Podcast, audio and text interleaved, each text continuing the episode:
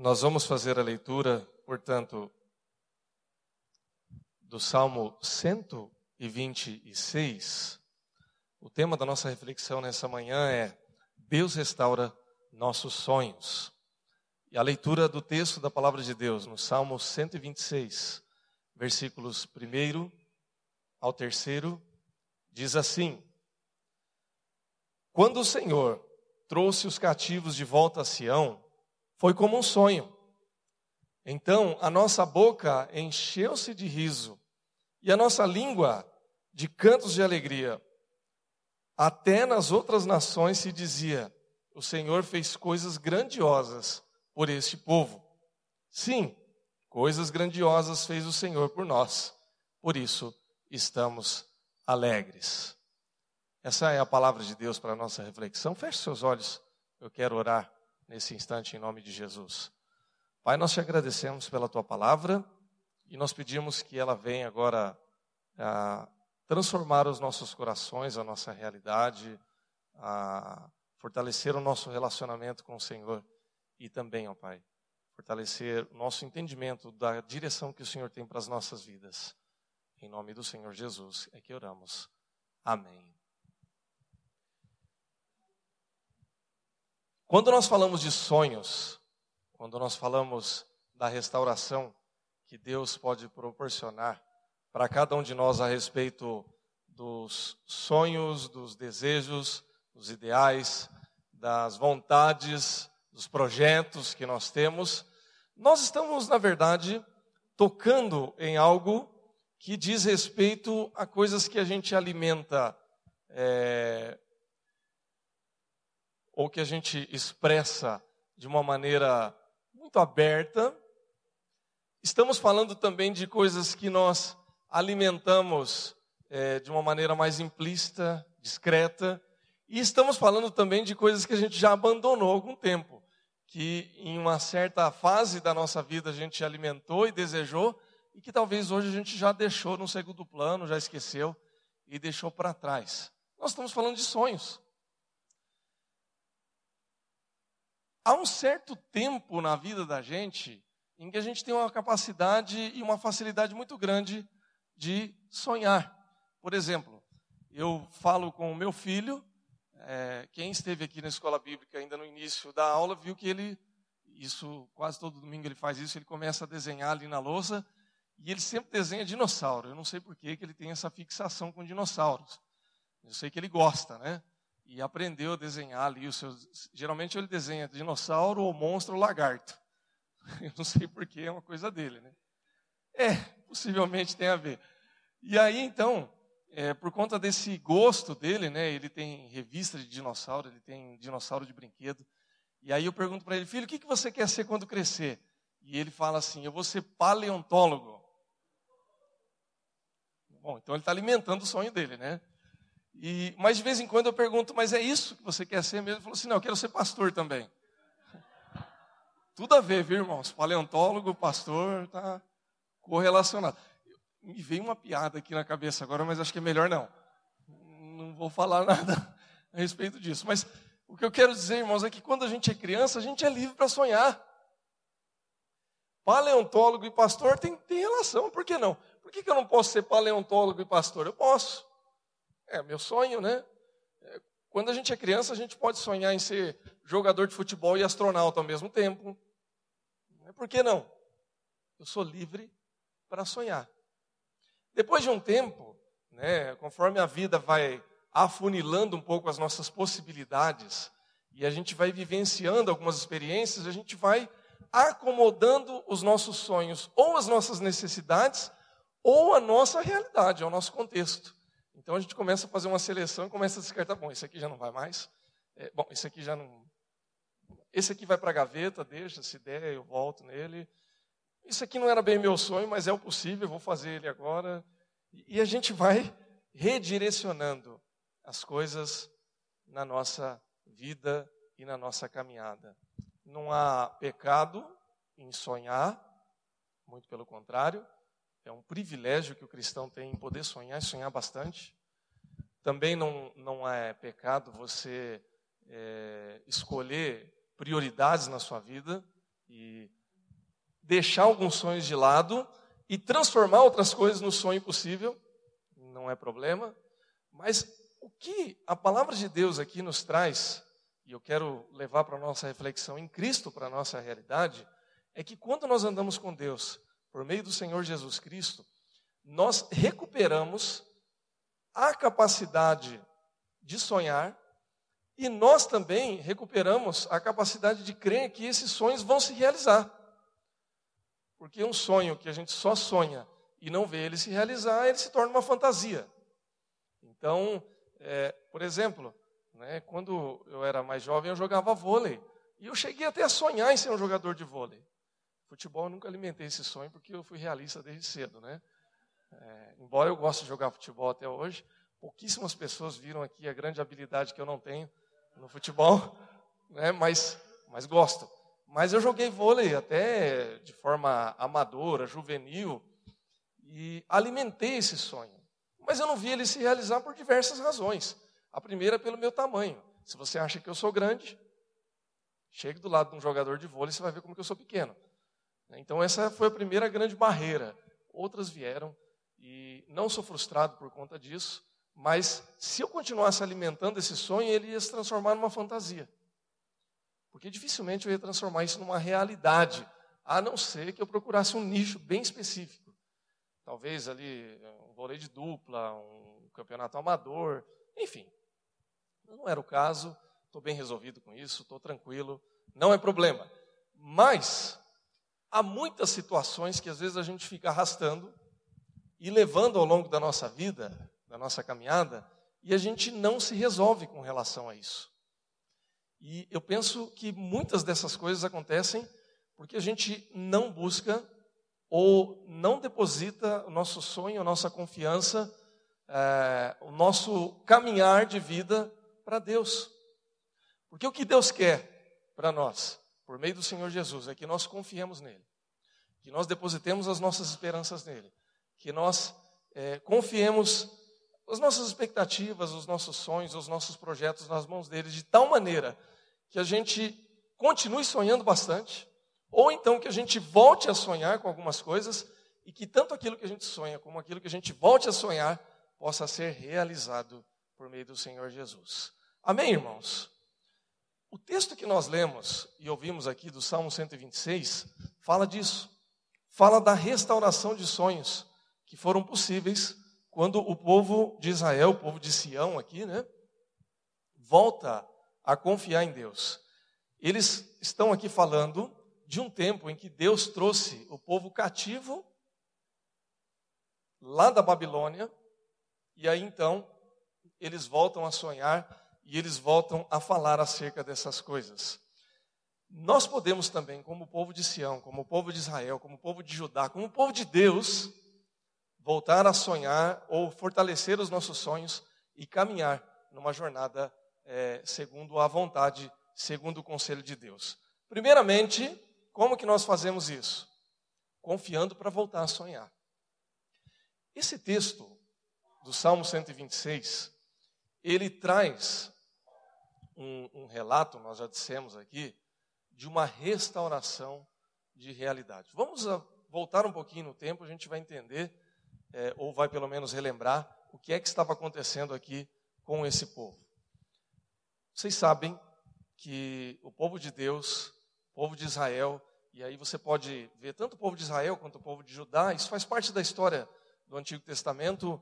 É, Israel, o, o, povo de Deus se dividiu em duas, em dois reinos, reino do norte e reino do sul, reino de Israel e reino de Judá, e ambos passaram por experiências de exílio por experiências de ser dominado por um outro povo e de ter que se reorganizar como nação por conta dessas dificuldades. E nós lemos lá no texto de Abacuque, no capítulo 2, versículos 1 até o versículo 4, uma experiência em que o profeta Abacuque, ele estava recebendo uma orientação de Deus, porque ele estava inconformado com aquilo que viria a acontecer. Vamos falar um pouquinho de sonho aqui, você vai entender o que estou querendo dizer. Abacuque era um profeta que profetizava para o reino de Judá, para o povo de Israel. E ele está muito preocupado, muito angustiado, porque o seu povo, o povo de Israel, o povo de Judá, o povo de Deus, estava abandonando as suas práticas que deveriam ser as boas práticas da lei, da fidelidade a Deus, e estavam já vivendo na idolatria, estavam já vivendo uma vida que não era aquela que Deus havia preparado para eles e que os seus reis, os seus líderes, já não estavam mais confiando. Então, ao invés deles confiarem, por exemplo, na ação poderosa de Deus, na intervenção de Deus, no cuidado de Deus, eles estavam mais preocupados em fazer alianças políticas com outros povos, com outras nações, por quê? Porque eles entendiam que era melhor fazer a política da boa vizinhança do que confiar em Deus. Não que se relacionar com, outros, com outras nações não seja bom, né? é necessário, é importante. Né? Você não vai arrumar briga com seu vizinho o tempo todo achando que Deus vai te defender. Né? Fique esperto. Né? É importante ter esse bom relacionamento, mas eles confiavam nesse bom relacionamento e não em Deus. E qual foi a resposta de Deus para as orações de Abacuque? A resposta de Deus foi a seguinte: vocês vão cair no exílio e quem vai sobrepor a vocês vão ser os caldeus, que também você pode chamar de babilônios. E aí Abacuque fala: não, peraí, não é possível. Quer dizer então que os caldeus, os babilônicos, eles são melhores do que a gente? Eles nem são teu povo, meu Deus. Como é que eles podem então prevalecer sobre nós? E aí Deus vai dizer assim: ó, senta aí, ouve o que eu vou te dizer, e você vai entender o que é que vai acontecer. E aí então, ele recebe uma profecia da parte de Deus, e aí no versículo 4, está escrito assim: e aí, Deus mandando o Abacuque escrever numa tábua bem grande para todos lerem. Escreva: o ímpio está envaidecido, seus desejos não são bons. Você pode chamar de sonhos aqui também. Os seus sonhos não são bons, seus projetos não são bons. Mas o justo viverá pela sua fidelidade.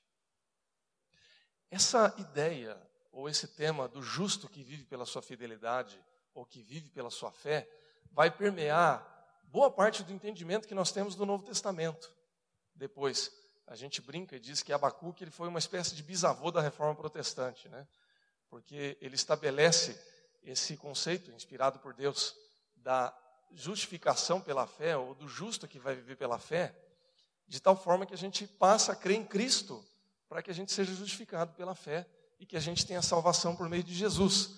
Mas ele dá um alerta ali para Abacuque, dizendo assim: olha, o ímpio, o caldeu, o babilônico, aquele que não crê em Deus, ele pode ser vaidoso com seus projetos, com a sua força, por quê? Porque os caldeus, os babilônicos, eles bradavam em alto e bom som, dizendo assim: Nós temos o exército mais poderoso da terra e ninguém pode com a gente. E sabe de uma coisa, irmãos? Por um certo tempo isso foi verdade. Eles tinham os exércitos mais poderosos da terra, ou pelo menos do mundo antigo. É por isso que eles saíram dominando todo mundo. É por isso que o reino da Babilônia foi tão poderoso por pelo menos 70 anos. Isso funcionou. Isso provocava neles muita vaidade, muito esplendor. E aí então eles tinham seus desejos, os seus projetos, os seus sonhos que por um tempo se realizavam. E ao contrário, o povo de Deus via os seus sonhos paulatinamente sendo destruídos. Eles sonhavam com um reinado de Israel, com um reinado de Judá que fosse o reino do próprio Deus. Mas eles deixaram de confiar em Deus e passaram a confiar na força de outros povos. Tipo assim, ó, vamos fazer aliança com esse, com esse, com esse povo, porque aí a gente vai ter força e a gente politicamente vai conseguir se resolver. E aí, quando o Abacuque ora para Deus, Deus diz assim: Olha, desculpa, mas a casa caiu. Vocês vão ser dominados. E um povo mais forte, mais poderoso que vocês, vai servir para disciplinar vocês, para vocês aprenderem a confiar em Deus. E de fato isso aconteceu. Foi triste, mas é a história de Israel. E foi um período duro de exílio que eles tiveram que é, repensar toda a sua fé e toda a sua confiança em Deus. Você vai ver as marcas do exílio da Babilônia em muitos profetas do Antigo Testamento. Você vai ver isso em Jeremias, você vai ver isso no livro de Daniel. É, isso é um pouco da história de Israel. Mas o que, que a gente aprende com isso? Como é que a gente traz isso para a nossa realidade? Irmãos e irmãs, Deus quer que você e eu confiemos nele por meio do Senhor Jesus Cristo. Quando a gente fala da justificação pela fé em Cristo Jesus, nós estamos falando de um tema profundamente reformado, né, da reforma protestante que a gente tem tanto falado aí esse mês, e é um tema bíblico. Deus quer que eu e você confiemos no Senhor Jesus Cristo como o centro da nossa fé. Porque quando nós passamos a confiar em Cristo, os nossos sonhos, os nossos projetos, os nossos desejos, as nossas vontades, elas são direcionadas para o centro da nossa fé, que é o Senhor Jesus. E a nossa vida ela é reorganizada. Alguns daqueles sonhos que a gente alimentava na nossa vida, a gente começa a descobrir que não era realmente um projeto relevante, que talvez seja uma expressão daquilo que a gente vê aqui em Abacuque, como o ímpio que está envaidecido. Há alguns sonhos que a gente alimentou, que talvez a gente até alimente, que vale a pena a gente colocar no altar do Senhor e perguntar: Senhor, esse sonho, esse projeto é válido mesmo? Ou é vaidade? Para que, que eu quero isso? Para que, que eu estou alimentando esse sonho e investindo tempo, energia, dinheiro, é, expectativa? Vale a pena? É sonho do Senhor para a minha vida ou é vaidade? Se é vaidade, a gente já descarta. A gente não perde mais tempo. A gente não investe mais é, energia nessas coisas porque não é necessário. Ao mesmo tempo, a gente começa a descobrir outros sonhos que a gente já tinha largado mão, não é? que a gente já tinha abandonado, e que a gente começa a repensar e fala: puxa vida, olha que isso aqui faz sentido. Tem a ver com o projeto de Deus para a minha vida? Vou investir tempo nisso. Há outros sonhos que começam a brotar e a gente começa a enxergar a nossa realidade como filhos de Deus e começa a pensar assim: puxa vida, Deus está me levantando para isso. Faz tempo que Ele está batendo ali na porta do meu coração e eu não tinha sacado ainda, mas não é que é verdade. Faz todo sentido. Isso passa a ser um sonho de Deus para a nossa vida, para a minha vida e para a sua vida. Irmãos, Deus tem levantado tantos sonhos na minha vida hoje, que faz tempo que Ele está falando assim: olha, vai por essa direção. E a gente, teimoso, pecador, eu, teimoso e pecador que sou, fico resistindo, resistindo e falando: ah, Deus, mas será que é isso mesmo? E de repente, a gente volta a sonhar, né? eu volto a sonhar também, começo a sonhar com coisas novas. E aí então, tudo começa a fazer sentido. Meu irmão, minha irmã, Deus tem sonho para a sua vida. E Deus quer que você volte a sonhar e sonhar intensamente. Seja qual for a fase que você está vivendo, a idade que você esteja, ou qual seja a realidade que você viveu até hoje. É interessante porque quando o salmista fala que é, quando Deus restaurou a sorte de Sião, eles ficam como quem sonha ou como um sonho, porque era um negócio tão inacreditável que não parecia realidade. Eles passaram 70 anos ali remoendo toda aquela situação e parecia que as coisas não iam mais acontecer para eles. Porque exílio de um ano ou cinco anos é dolorido, irmãos, mas você volta para casa. Exílio de 70 anos significa que muitas gerações morreram no exílio. Muita gente que saiu de casa não voltou mais. Muita gente que nasceu no exílio não conhecia o que era uma vida livre. Teve gente que nasceu e morreu no exílio. Teve gente que nasceu livre e morreu exilado. Teve gente que nasceu no exílio e ainda ia descobrir o que era uma vida livre. Isso era sonho. E de repente, quando eles estão andando ali, voltando para casa, que eles começam a celebrar Deus, eles começam a falar assim: puxa, Gente, é uma coisa tão boa que eu não consigo acreditar que é verdade. E na verdade o que Deus tem para mim e para você exatamente isso, essa experiência de você recuperar ou descobrir novos sonhos que Cristo dá para você de uma forma tão intensa, tão maravilhosa que você fica se beliscando, falando: será que eu estou acordado ou estou sonhando? É de verdade isso? E eu digo, irmãos, fundamentado na palavra de Deus, que é verdade. Mas para que isso seja realidade, eu e você precisamos crer em Jesus Cristo. Para que a gente sonhe com Ele. Você crê nisso, meu irmão? Se você crê, você pode dizer amém. Sem constrangimento. Sem medo de ser feliz. Sonhe bastante. Agora, em segundo lugar, quem confia em Deus vê esses sonhos se realizarem. Porque não basta a gente sonhar e ficar alimentando expectativas se isso não se transformar em realidade, se isso não realmente acontecer em termos práticos. O salmista, quando ele fala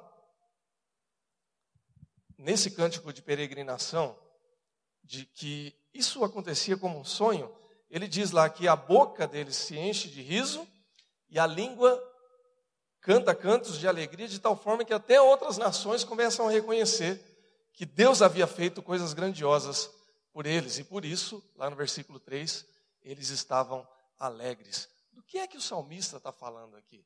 Bom, eles passam 70 anos no exílio, passam 70 anos de angústia, e voltando lá para Abacuque, quando Deus está profetizando, lançando a profecia para Abacuque, eles estão é, é, prevendo aquilo que viria a acontecer depois, que é a reserva, vamos dizer ali, dos justos, do povo justo que não se ia dobrar, que não ia se dobrar, daqueles que mesmo pela experiência do exílio iriam permanecer.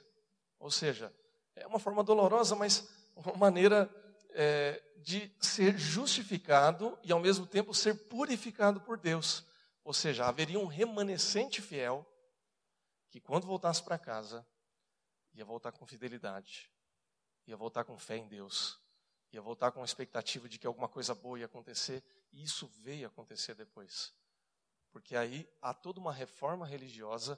Eles chegam, lógico, né, que a nação deles está em frangalhos, está tudo arrebentado, né, não tem mais templo, não tem mais organização religiosa, não tem sacerdote, quer dizer, está tudo bagunçado.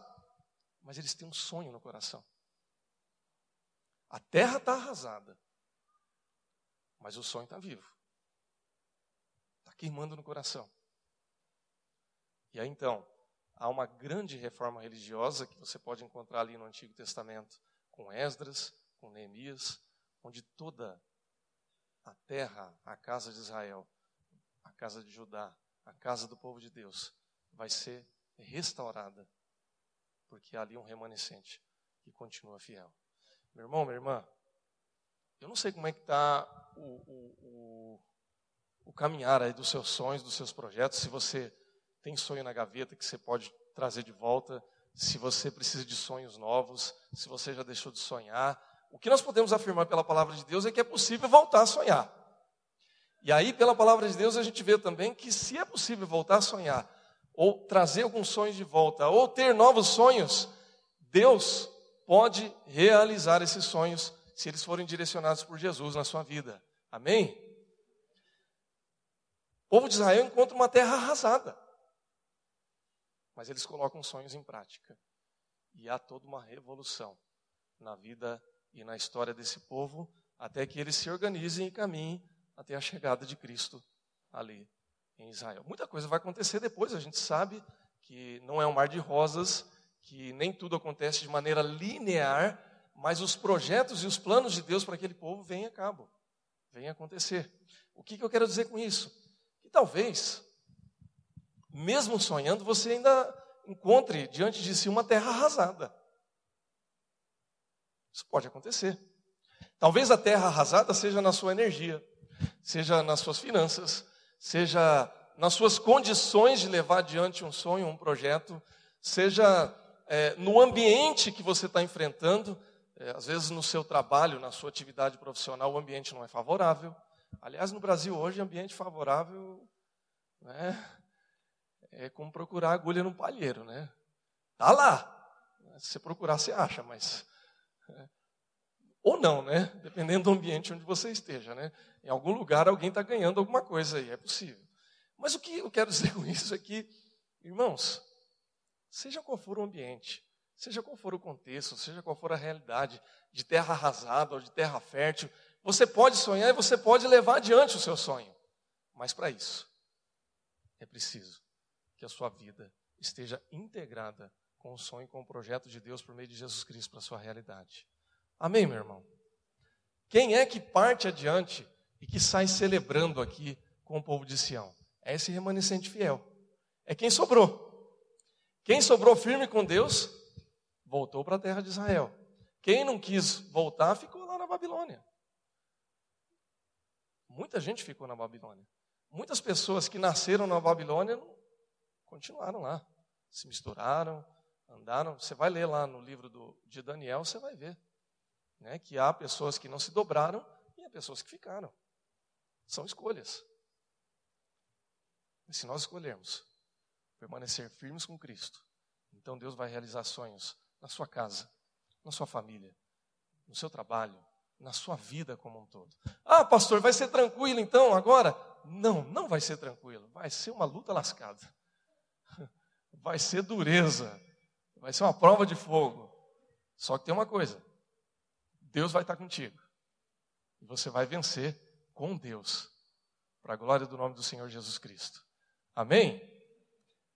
O salmista diz assim: que quando eles é, cantavam coros de júbilo, as outras nações olhavam e eles viam testemunho de tal maneira que eles só podiam chegar à conclusão de que, olha, Deus está com esse povo. Se não tivesse com esse povo, não é possível que essas coisas aconteceriam. O que Deus quer para mim e para a sua vida é que todas as vitórias e todos os sonhos que a gente venha realizar por meio do Senhor Jesus possam espelhar a presença de Deus na nossa vida. E essa é a grande diferença. Lembra lá no início, quando nós falamos que aqueles povos eram chamados de envaidecidos? Toda vitória da Babilônia, toda vitória de Nabucodonosor, toda vitória do povo que vinha para conquistar Israel, era para sua própria vaidade. O que é que aconteceu? Esse povo sucumbiu. Lembra do ídolo do pé de barro? O que é um ídolo de pé de barro? Ele é lindo, é maravilhoso, é brilhante, mas o pé dele é frágil. Quando ruir, vai cair tudo. Quando a nossa fé, quando o remanescente fiel, quando aquele que volta a sonhar com, com Deus por meio de Jesus Cristo para a nossa realidade, quando a gente volta a sonhar e cumprir esses sonhos dessa maneira, a própria glória de Deus é refletida nos nossos projetos, nas nossas vitórias e nas nossas realizações. Ou seja, não sou eu que brilha, não somos nós que vamos brilhar, mas é Deus que brilha por meio das nossas vidas. Que Deus te abençoe, que você sonhe bastante e que Deus cumpra esses sonhos na sua vida por meio do Senhor Jesus Cristo. Feche seus olhos e vamos orar em nome de Jesus.